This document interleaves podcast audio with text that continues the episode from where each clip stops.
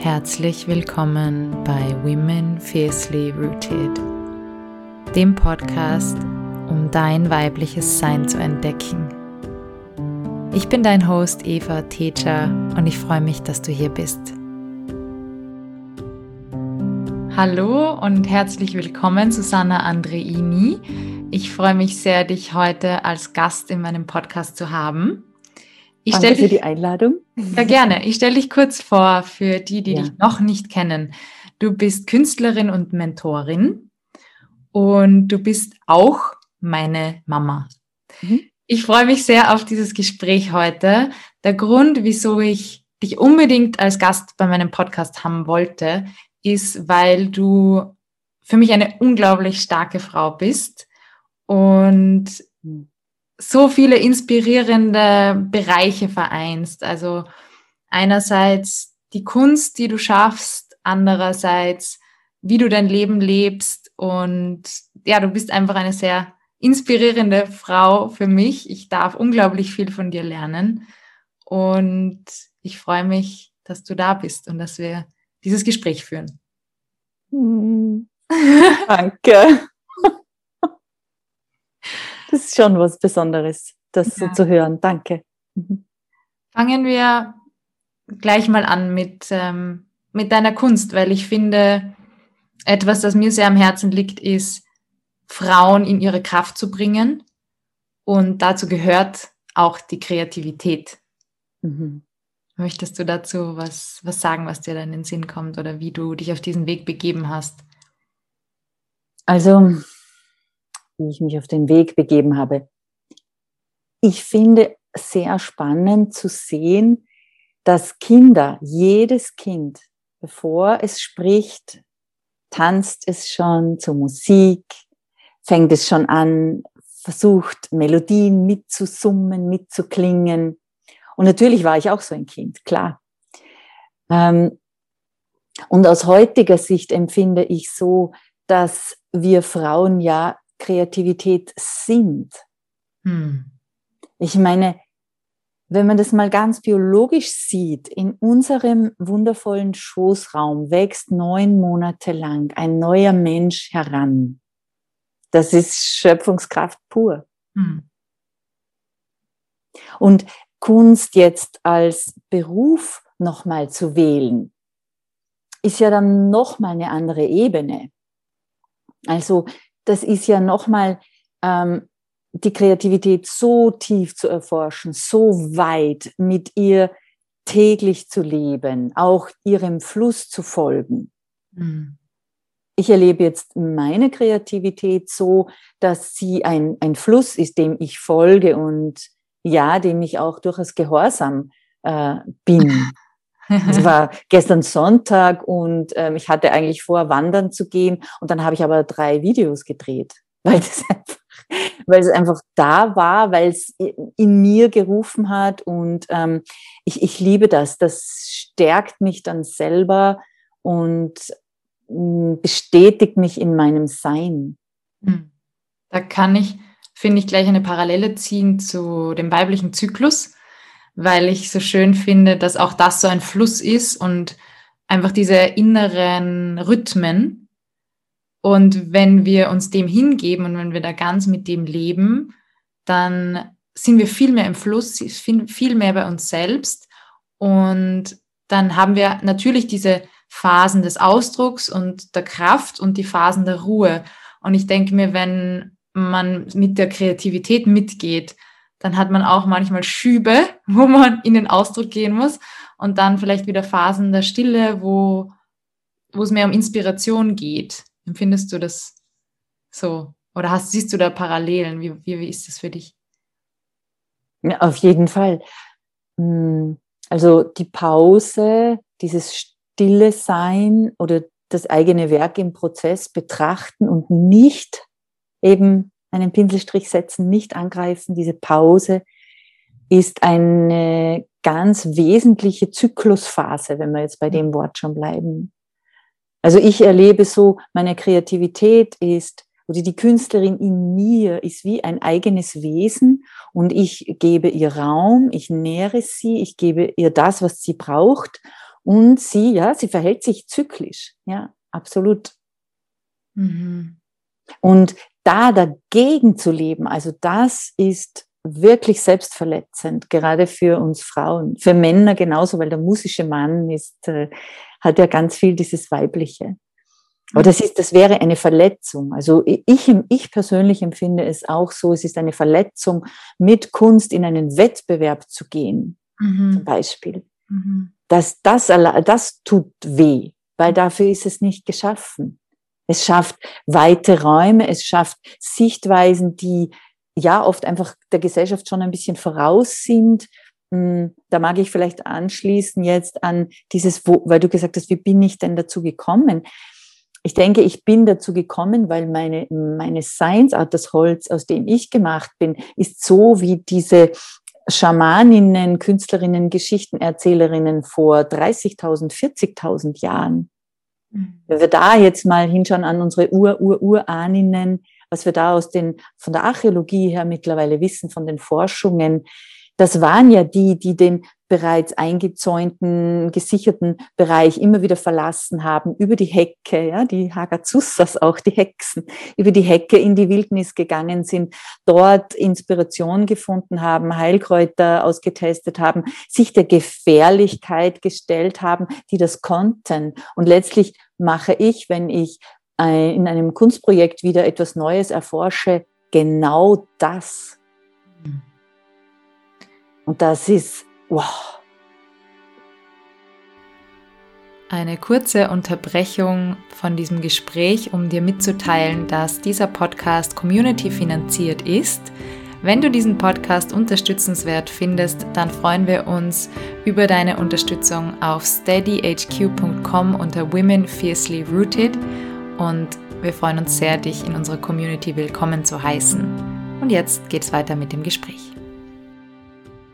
das, was du machst und deine Arbeit an sich ist ja schon eine Rebellion gegen das Patriarchat irgendwo. Beziehungsweise, ich weiß nicht, ja.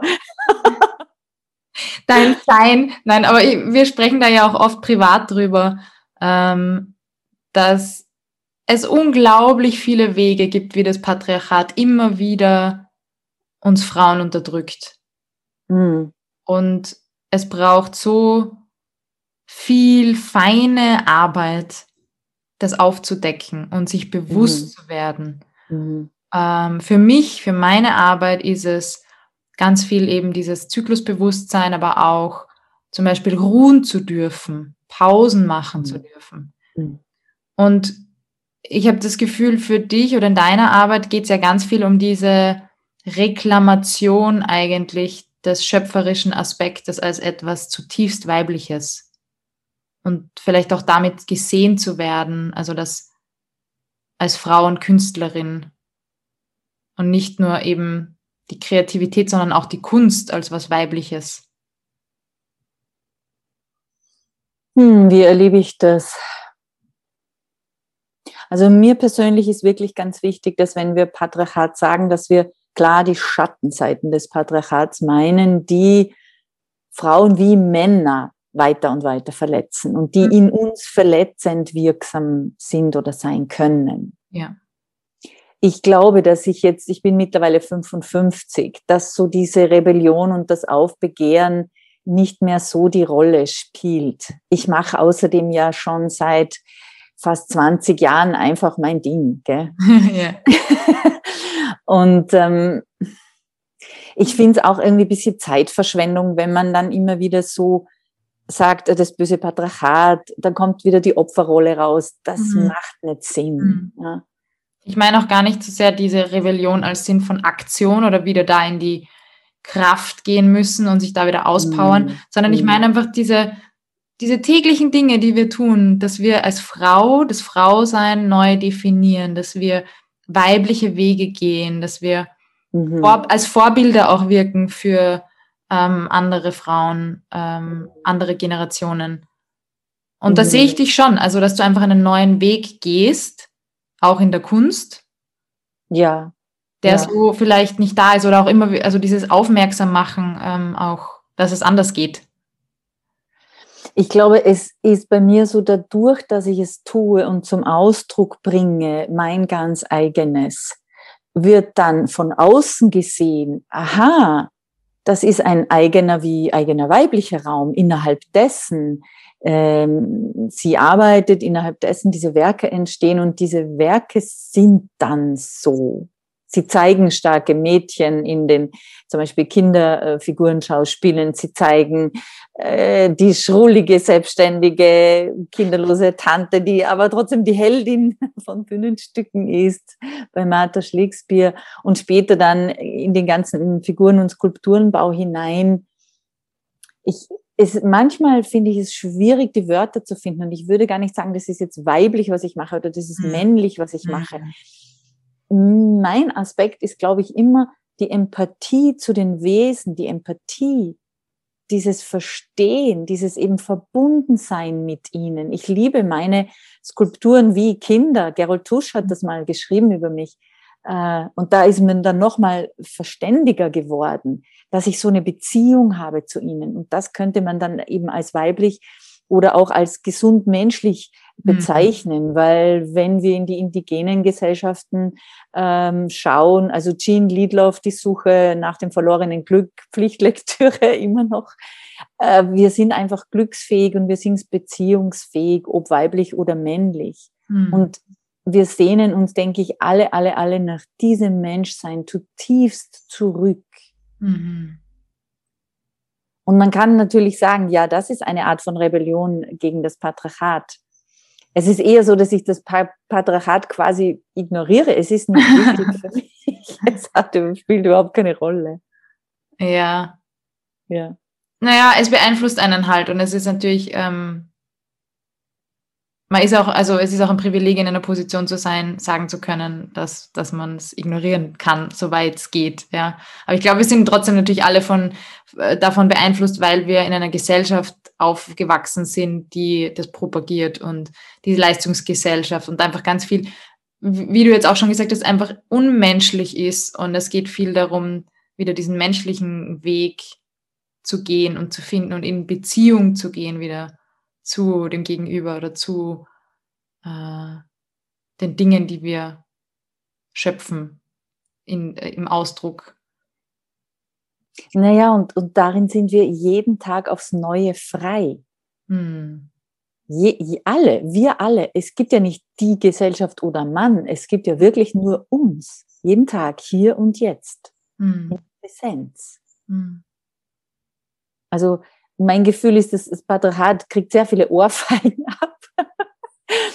und, und es hat, es hat aber auch eine gute Seite gebracht. Aus meiner Sicht ist das Patriarchat die logische Emanzipation des Mannes aus dem Patriarchat heraus gewesen.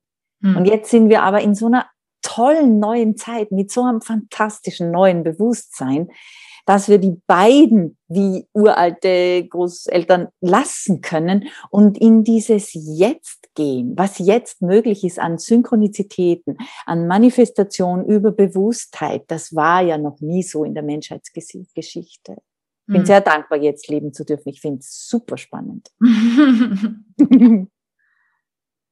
ja, und ich denke mir, gleichzeitig gibt es, glaube ich, bei vielen, vor allem auch Frauen, dieses den Wunsch danach oder auch sich nach indigenen oder matriarchalen Strukturen wieder an denen zu orientieren, ähm, sich dort Inspiration zu holen, auch diese Gemeinschaft wieder mehr zu leben, weil sehr viel verloren gegangen ist von dem, was uns als Frauen nährt und was uns als Frauen stärkt. Hm. Du meinst zum Beispiel die Frauenkreise, das Schoßraumwissen, ähm, auch die, weil du zuerst gesagt hast, wir, wir leisten da so viel Feinarbeit, wirklich genau zu schauen, wo ist jetzt wieder eine Entwertung im, ähm, mhm. äh, am Werken, ohne, ohne dass es bewusst ist und das auch wieder bewusst zu werden. Wirklich, es geht ja in der, in dieser vielen Bewusstheitarbeit, die so wir beide und so viele tun, wirklich um dieses wieder Wertschöpfen, wieder Wertschätzen und zwar wirklich alles Leben. Genau alles Leben wertschätzen. Und da ist jetzt, also in meinem Bereich, ähm, ist ja auch ganz viel aufzuarbeiten. Wo passiert zum Beispiel Entwertung von Kunst? Mhm. Das ist ja sehr gängig und ein großer Raum, in dem viel Arbeit noch zu tun ist. Mhm. Also Be Bewusstheitsarbeit einfach. Für die, die deine Kunst nicht kennen, was machst du? Du hast ja schon von Bühnen gesprochen. Ja.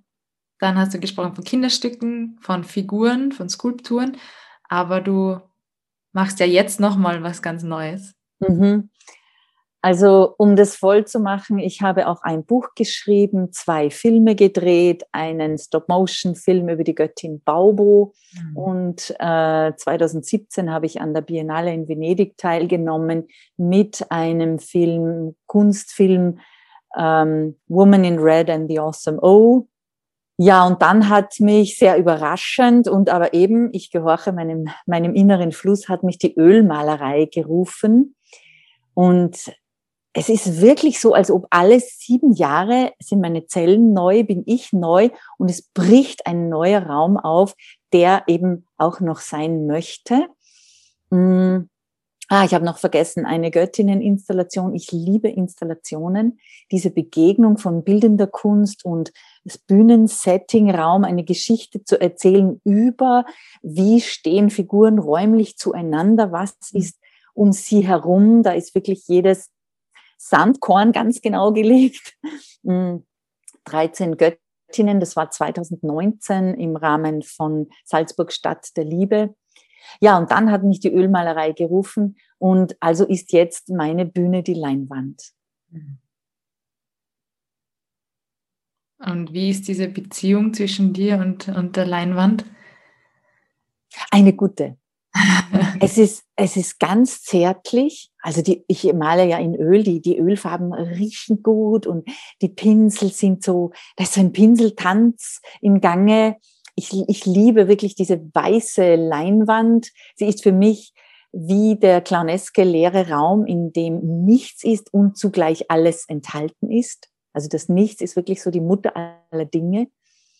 Und dann geschieht eben wieder dieser Prozess, dass ich wie in Trance gehe, meine Hände auch frage, was will sich durch mich erzählen und dann entrollt es sich über Wochen. Ich male immer an ungefähr sechs Bildern gleichzeitig mhm. und das ist so eine, so eine eigene Dynamik dann. Auch ganz viel jenseits der Worte, was für mich sehr schön ist, ja. Mhm. Und trotzdem tauchen dann wieder Figuren in den Bildern auf und trotzdem erzähle ich Geschichten auf der Leinwand. Ja, das ist so mein Sein und Tun. Hm. Woraus ziehst du deine Kraft? Wo ziehe ich meine Kraft? Also ganz viel äh, daraus, dass ich meine eigenen Rhythmen wirklich gefunden habe und lebe. Hm. Ich kenne mich mittlerweile schon so gut, dass ich genau weiß, wie mein Tagesanfang beglückend ist für mich, wie die Vormittage gut zu gestalten sind, welche Zeit wofür ist. Ich lebe ja natürlich auch schreibend, hm, begleite meine eigenen äh, Schöpf Schöpf Schöpfungsprozesse schreibend und ähm, dann spielt natürlich auch eine ganz große Rolle, in der wilden Natur zu sein. Das ist für mich wirklich genauso wie Brot zum Essen, das brauche ich. Mhm. Ich schöpfe auch Kraft aus Begegnung mit anderen Künstlerinnen und Künstlern. Das ist sehr schön für mich, sehr wichtig. Ja, und dann gibt es natürlich so diesen heiligen Schoßraum, Raum der Spiritualität, Raum der weiblichen Spiritualität. Ich bin einfach sehr zu Hause in den Mythen und in allem, was angeblich so unsichtbar ist und so wirksam, energetische Räume, Dort gehe ich hin zum Krafttanken. Und ich, ich schöpfe auch Kraft aus Muttersein. Ich bin einfach ein sehr mütterlicher Mensch. Ich, ich mag das. Ja. Ich bin mütterlich. Ja. ja. Ist schön für mich, diesen Aspekt meiner selbst leben zu können. Mhm. Immer wieder. Ja. Ich finde, das äh, ähm, erklärt auch sehr schön diesen Science-Aspekt. Es gibt ja diese, diesen Spruch, Männer tun, Frauen sind. mhm, mhm. Und ich finde schon, dass es in gewisser Weise stimmt und dass für mich mhm. ein großes Verlernen vom Tun ist oft. Oh ja. Oh ja. Da sprichst du, ah, das ist ein Zentrum. Absolut. Genau. Ja. Mir ist, mir ist gerade in den Sinn gekommen, äh, als ich äh, ein Mädchen war, eine Jugendliche, ich habe, glaube ich, zehn Jahre Leistungsbasketball gespielt. Hm. Und ähm, sowas käme heutzutage überhaupt nicht mehr in Frage. Diese Form von Leistung, diese Form von Kampf, diese Form von, wobei es nicht heißt, dass nicht Frauen nicht Basketball spielen dürfen, das will hm. ich ja jetzt damit überhaupt nicht sagen. Hm. Aber es ist mehr dieses Männin-Sein, das ich früher einfach hatte, als ich, als ich eine Jugendliche war. Davon bin ich wirklich auch zu 100 Prozent geheilt. Darüber bin ich schon sehr froh. Ja. Und das Weibliche ist ja ein, eine Verbundenheit, auch mit Tagesqualität, mit Wochentagsqualität, mit, mit Wetter, mit was liegt heute in der Luft, was will heute sein. Ich möchte das nicht missen, diese Synchronizitäten zu erleben, die dann geschehen. Es hat ja auch jetzt gerade, äh, weil ich ja schon nach dem Wechsel bin, es hat einfach was unglaublich Magisches und das ist äh, das ist ja wundervoll. ja, wirklich. Das wünsche ich jeder Frau, dorthin zu kommen, diesen, dieses magische Sein. Hm. Es, ist, es klingt wie ein sehr freies Sein auch. Und ich glaube, es ist ein unglaubliches Privileg, wenn man so leben kann und wenn man wirklich sich die Freiheiten nehmen kann, ähm, so in diesen Fluss zu gehen und ich glaube, dass uns das allen unglaublich gut tun würde, wenn wir weniger mhm. getaktete Leben hätten. Mhm. Äh, weil du das gerade angesprochen hast, ähm, den Wechsel. Wie war das für dich von einer sehr langen Zeit ja auch der quasi fruchtbaren Jahre ähm, in den Wechsel zu gehen, energetisch gesehen, auch vielleicht in Bezug auf deine Kunst, auf deinen Ausdruck? Ähm, ja, und auch auf das, wie du dein, wie du dein Leben, deinen Lebensalltag verändert hast. Hast du da gemerkt, dass, dass das beeinflusst wird? Ja. Ich hoffe, ich habe mir jetzt alle Aspekte gemerkt von deiner Frage. Da waren jetzt mehrere Räume, aber hilf mir, dass wir das nochmal ein bisschen aufrollen. Ähm, also ich habe natürlich wie viele andere die schrecklichsten Dinge über Wechsel gehört und was da, wie krank man da nicht ist und so und habe dann für mich beschlossen, nein, nein, nein, so mache ich das nicht. das interessiert mich nicht. Ich will das ganz einfach bekommen und ich will es auch natürlich erleben und ich bin auch gespannt auf diese Zauberinnenphase, die wir da eben mehr, in die wir da mehr hineinreifen. Und so war es dann auch. Ich habe vor allem auch verstanden, dass Wechsel wirklich Wechsel bedeutet. Also das, was zuerst so war, ist dann gewechselt. Es ist anders, ist auf die andere Seite hinüber gewechselt. Ich bin sowieso sehr hm, kraftvoll, sehr temperamentvoll und trotzdem habe ich das Gefühl, dieses Temperament und dieses Feuer wohnt jetzt in einer so einer ruhig gewordenen Schale und das finde ich sehr angenehm. Also ist eine tiefe Ruhe in mich hineingekommen dann ist es sicher nicht von ungefähr, dass ungefähr in dieser Zeit die Ölmalerei sich angekündigt hat. Eben dieser Wechsel, jetzt wieder in einen ganz neuen bildnerischen Ausdruck zu gehen. Und jetzt weiß ich nicht mehr, was du noch gefragt hast. Wie sich dein, vielleicht auch dein Lebensalltag oder so gewandelt hat. Also einfach in, in den verschiedensten Aspekten, wo du gemerkt hast, okay, da hat jetzt eine Veränderung stattgefunden. Mhm. Also ganz stark war wirklich dieses Herzwissen, ich muss nicht mehr müssen. Hm. Ich muss nicht mehr müssen. Die letzten Reste von, was wir halt als junge Frauen so viel haben, wegen jemandem was tun, da gefallen wollen, weiß der Kuckuck, diese Dinge, das ist wirklich wie freundlich weggestorben. Sehr hm. angenehm. ja, und dann ist auch herangereift ein Wissen in mir, ich werde von der Mutter zur großen Mutter. Ich finde das sehr spannend, dass im Deutschen äh, in der deutschen Sprache das ja wirklich die Großmutter auch so heißt. Und ich glaube, wir dürfen das wieder mehr zurückerinnern, was denn das bedeutet, die große Mutter zu sein. Also es bedeutet nämlich auch, die große Mutter ist eben nicht mehr diesem Zyklus unterworfen, sondern sie entscheidet sehr viel mehr mhm. und sie hat nochmal eine breitere Möglichkeit zu nähern, aber eben ohne sich zu verausgaben und ohne alle nähern zu müssen oder so in der Art. Das ist ja nicht gemeint. Es ist mir auch die geistige Nahrung. Ich habe begonnen, es hat schon im Vorwechsel angefangen, große Freude zu empfinden und eine Art von Verantwortung, eine Verantwortung zu spüren, dass ich für die nächste Generation jetzt da bin, dass es darum geht, eben als Mentorin und eben auch Dozentin, es gibt ja mittlerweile diesen Private Master für Musen bei mir, wirklich mein Wissen weiterzugeben, gerne weiterzugeben und die, also deine Generation wirklich kraftvoll dabei zu unterstützen, äh, wie kann ich ganz entspannt als Frau heute leben und besonders als musische Frau. Das ist mir ein großes Anliegen. Mhm. Weil aus meiner Sicht, das ist jetzt halt der ähm, Beruf, in den ich besonders viel Einblick habe, mh, hm, die Entwertung des Weiblichen, die ja, jetzt sind wir wieder beim Patriarchat, eine Säule des Patriarchats ist Abwertung, Entwertung, Wegdrängung des Weiblichen zeigt sich ganz besonders am musischen, im musischen Bereich, an musischen Menschen, an musischen Frauen. Wir haben eine unsägliche Entwertung, Abwertung, Kränkung. Allein, dass zum Beispiel nicht wahrgenommen wird, kann ich da noch bis jetzt einsteigen. Ja, mhm. Gerne erklär ein bisschen mehr, was du damit meinst. Also, wenn wir mal so durch den Alltag gehen, wir sehen ununterbrochen kreative und künstlerische Werke an allen Ecken und Enden, auf Plakaten, in Zeitungen, Bilder, wir hören irgendwo Musik. Das heißt, unsere Welt ist voll davon. Wenn wir uns das mal nur wie so einen Film jetzt nehmen und wir radieren das alles weg, was würde alles fehlen? Die ganze Lebendigkeit ist weg. Und trotzdem, wir konsumieren das alles gratis quasi. Immer.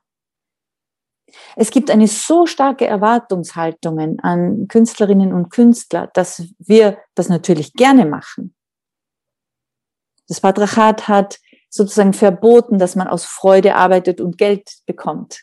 Ja.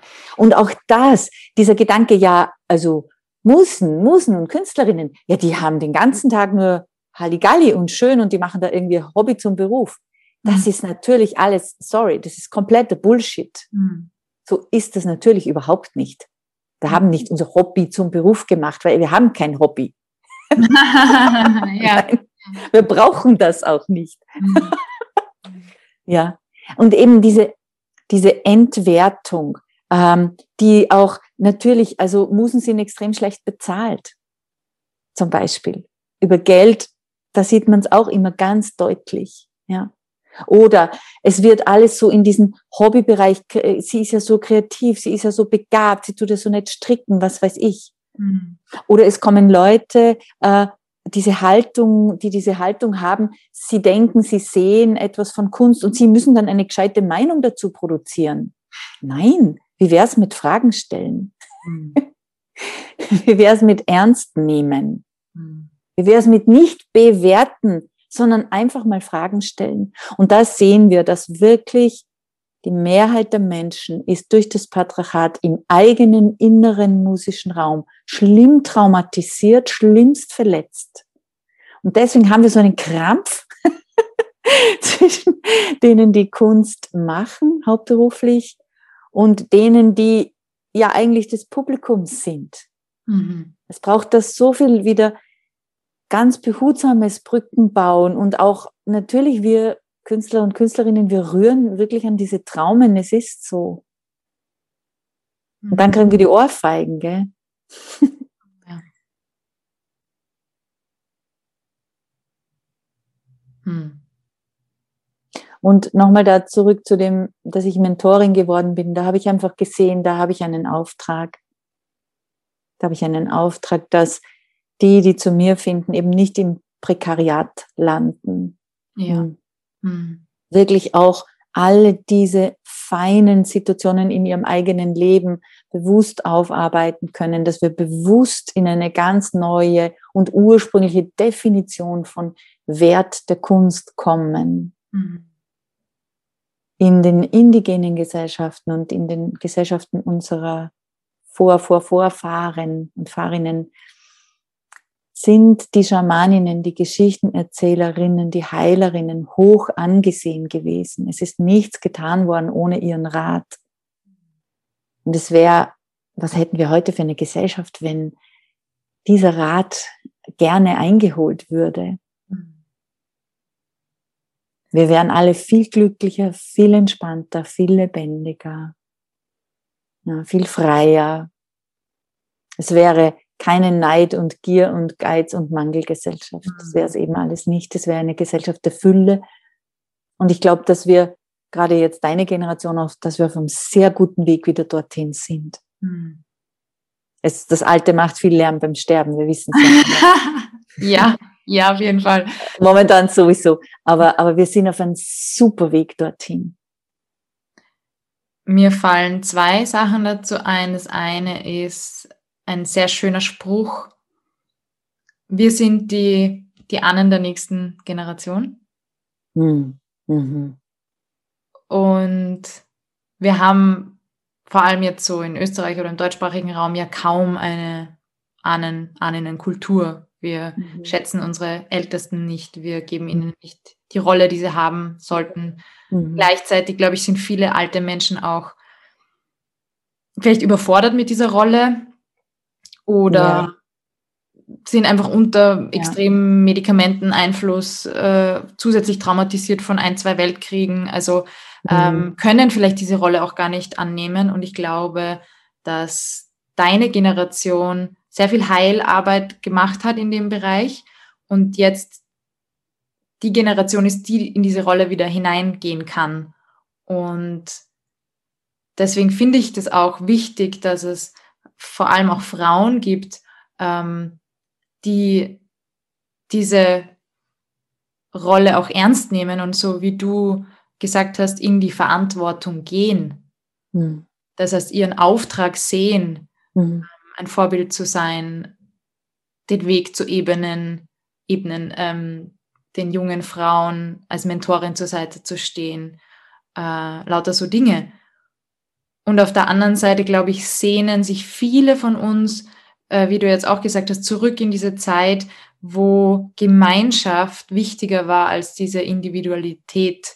Also die, ähm, diese individualistische, individualistische Gesellschaft, in der wir jetzt gerade leben, macht so viel kaputt mhm.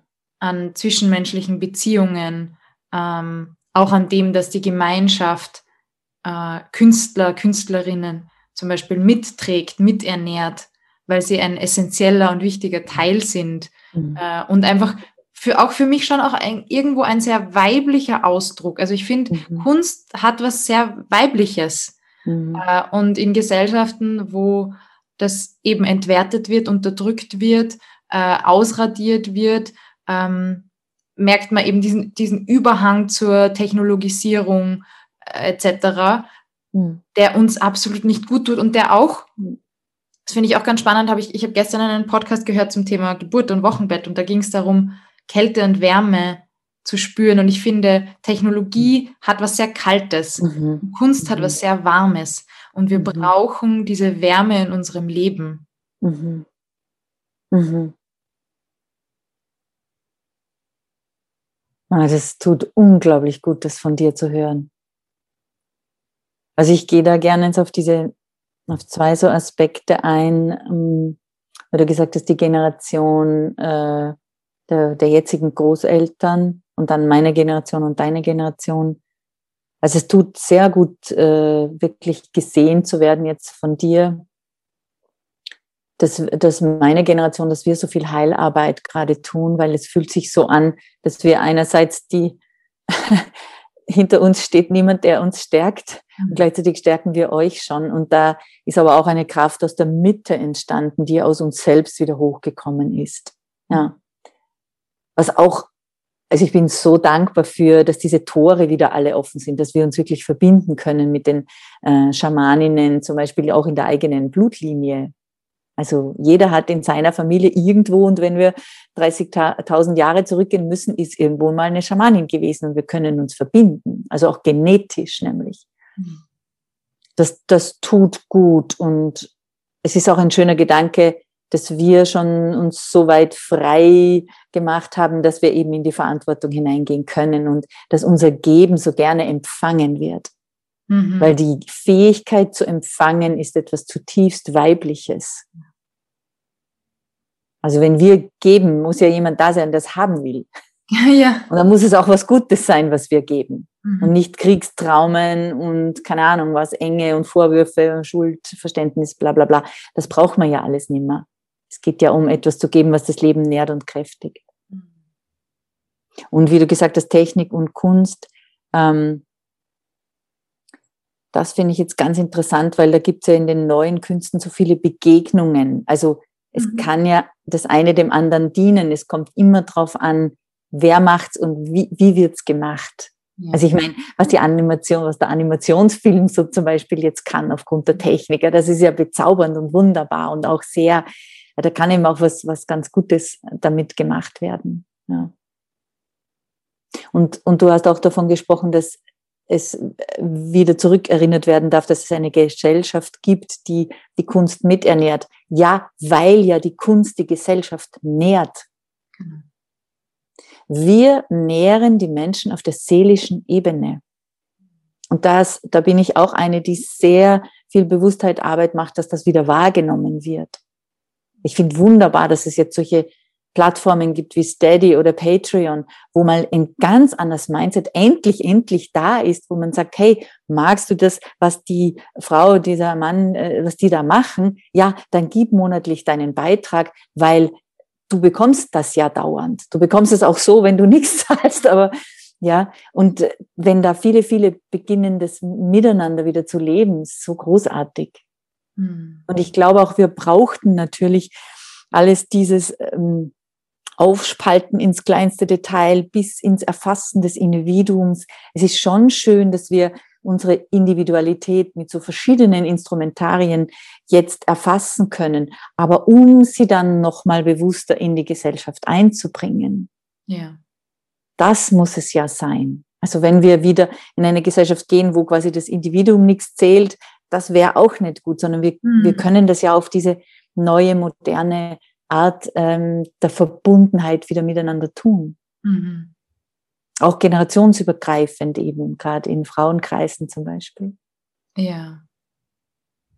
Ich äh, bin auch sehr dankbar, einfach aus Sicht meiner Generation, dass es über mir, hinter mir quasi Frauen gibt, ältere Frauen gibt, die ein Vorbild sind, die auf diesem Weg waren. Also ich finde, es ist schon sehr anstrengend, das Gefühl zu haben, ich muss alles neu erfinden die ganze Zeit. Mhm. Und es ist gleichzeitig auch ein bisschen, ähm, wie sagt man, nicht naiv, sondern anmaßend eigentlich auch von unserer mhm. Generation zu glauben, wir sind so toll und wir können eh alles und wir brauchen auch eigentlich niemanden. Mhm. also auch wieder ein Teil der, der, der individualistischen Gesellschaft, aber hier auch in die Dankbarkeit, in die Demut zu gehen und ähm, die Frauen vor allem auch in der eigenen Linie, die eigenen Ahnen wertzuschätzen für das, was sie getan haben. Auch wenn man es vielleicht nicht mehr nachvollziehen kann oder nicht alles genau gleich gemacht hätte, ist ja egal. Es geht wirklich mehr darum, das wertzuschätzen, was sie in ihrer, in ihrem Leben machen konnte. Ja. Und da wieder anzuknüpfen äh, und sich auch, auch in den Austausch zu gehen. Für mich ist es so unglaublich wertvoll, mit dir zu sprechen, aber auch zum Beispiel mit deiner Mutter, also mit meiner Oma zu sprechen. Mhm. Ähm, mhm. Ich bin so dankbar, dass meine beiden Großmütter auch noch leben, weil ich äh, mit ihnen ins Gespräch kommen kann, weil ich unglaublich viel lernen kann von ihnen mhm. für mein Leben. Und ja, einfach, ich finde, dass diese Verbindung zu den Frauen, zu der Frauenlinie sehr, sehr wichtig und sehr nährend. Mhm. Weil es gäbe uns nicht ohne sie. Mhm. Sie haben uns das Leben gegeben. Ja. Und um das dreht sich auch, habe ich das Gefühl, unser Gespräch sehr stark heute. Mhm. Die Wertschätzung des Lebens. Mhm. Ja. Mit allen Aspekten, wirklich. Also das ist mir auch so wichtig, dass es einfach Leben ist von Geburt bis zum Tod, von Zeugung bis zum Tod. Und davor, wer waren wir in früheren Inkarnationen? Was ist, was, wie sind wir geworden? Und wo gehen wir hin, wenn wir diese Schwellen überschreiten? Das braucht unsere Gesellschaft mehr als je zuvor. Menschen, die darüber Wissen haben, Menschen, die mutig sind, die in diese Schwellenzustände hineingehen, die angstfrei der Natur unserer selbst vertrauen. Ja. Du bist Dula, du bist so nah am Gebären dran, am, am, an, den, an der Frau in, diesen ganz, in dieser ganz besonderen Zeit. Das ist so was Heiliges und gleichzeitig ist es so irdig und so kraftvoll. Ja. ja. Hm. Das brauchen wir. Wir brauchen nicht so viel ja, die Geburt im Krankenhaus mit der Technik und so weiter und so weiter. Wir brauchen diese, das, was Frauen so aus ihrer Selbst heraus stärkt, mhm. was uns stärkt aus uns selbst heraus. Das ist auch nochmal, weil du ja gefragt hast, was stärkt mich? Mich stärkt auch immer wieder so Embodiment. Also wissend, mein Körper ist, ist eine Göttin und die weiß schon selber. Wenn ich mich, äh, wenn ich innehalte, meine Hand lege oder auf den Schoßraum lege, so dieses, was ist denn jetzt? Mhm. Ah ja. Und dann bin ich wieder verbunden mit mir und dann ist es wieder rund. dann wird es wieder rund. Ja.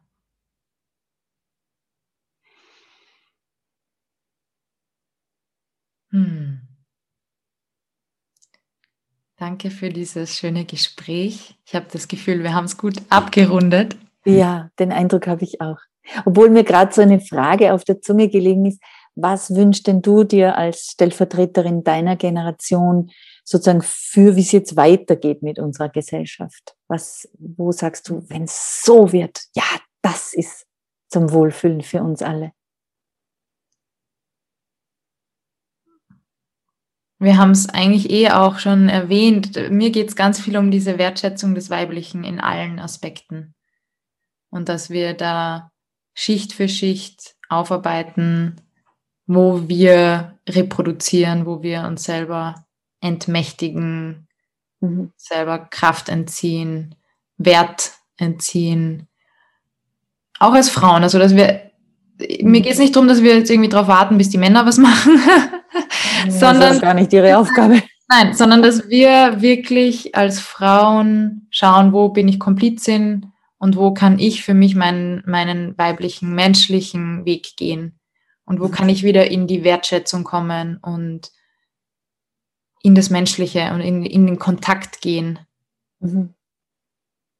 Und ich glaube, die Schwesternschaft, oder ist das auch ja. so ein Aspekt? Ja.